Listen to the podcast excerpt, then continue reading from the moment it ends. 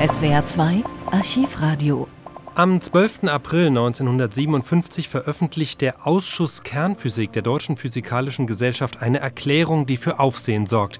Die Wissenschaftler sprechen sich gegen eine atomare Aufrüstung und gegen eine Stationierung von Atomwaffen aus.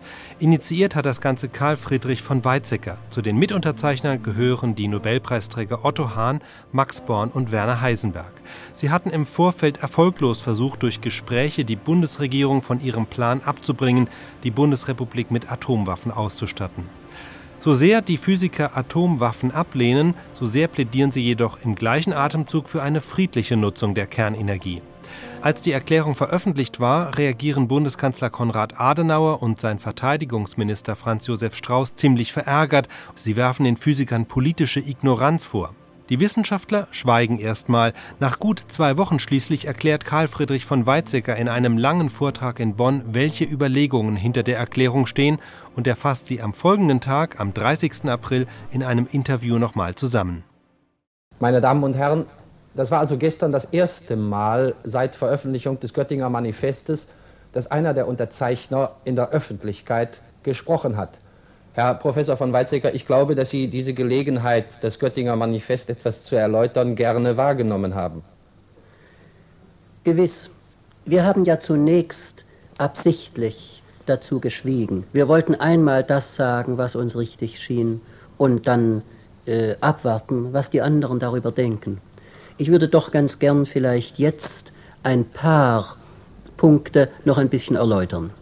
Insbesondere den Satz, über den ja wohl am meisten geredet worden ist, dass wir fänden, die Bundesrepublik solle sich nicht atomar ausrüsten. Ich glaube, da sind zwei Punkte zu unterscheiden. Das eine ist, dass unserer Meinung nach überhaupt Nationalstaaten, kleine Länder, wie wir gesagt haben, nicht in ihrer eigenen Souveränität Atomwaffen haben sollen. Übrigens haben wir in der Unterhaltung mit dem Bundeskanzler festgestellt, dass er ganz genau derselben Meinung ist. Man muss sich nur einmal ausmalen, was geschehen würde, wenn alle Länder, denken Sie bis nach Syrien, Israel und Ägypten hin, Atomwaffen hätten. Die Gefahr für den Weltfrieden wäre so groß, dass meinem Gefühl nach die Großmächte ein dringendes Interesse daran haben, diese Entwicklung zu verhindern.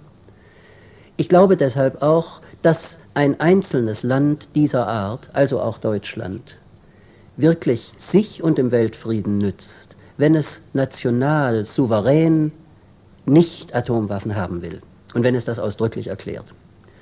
Der zweite Punkt, der viel einschneidender ist, ist der, ob die große Atomrüstung des Westens etwas ist, woran Deutschland sich beteiligen soll. Das ist eine schwierige politische Frage. Aber unser Hauptpunkt dabei war der, dass wir überzeugt sind, diese große Atomrüstung des Westens ist auch für den Westen kein sicherer Schutz. Diese großen Bomben erfüllen ihren Zweck ja nur, wenn sie nie fallen. Denn man kann sie nur abwerfen, wenn man bereit ist, dabei selbst zugrunde zu gehen. Wenn man also ein Anliegen hat, das kleiner ist, für das man nicht zugrunde zu gehen wünscht, so kann man sie gar nicht benutzen. Umgekehrt, wenn jedermann weiß, dass sie nie fallen werden, so sind sie auch nutzlos. Sie sind also eine Gefährdung, ohne ein wirklicher Schutz zu sein. Und wir fanden, die Bundesrepublik solle eine Initiative dagegen ergreifen. Zu unserer großen Freude hatte Herr Bundeskanzler eine solche Initiative angekündigt. Und eine solche Initiative zu fördern, ist ganz gewiss im Sinne dessen, was wir gewollt haben.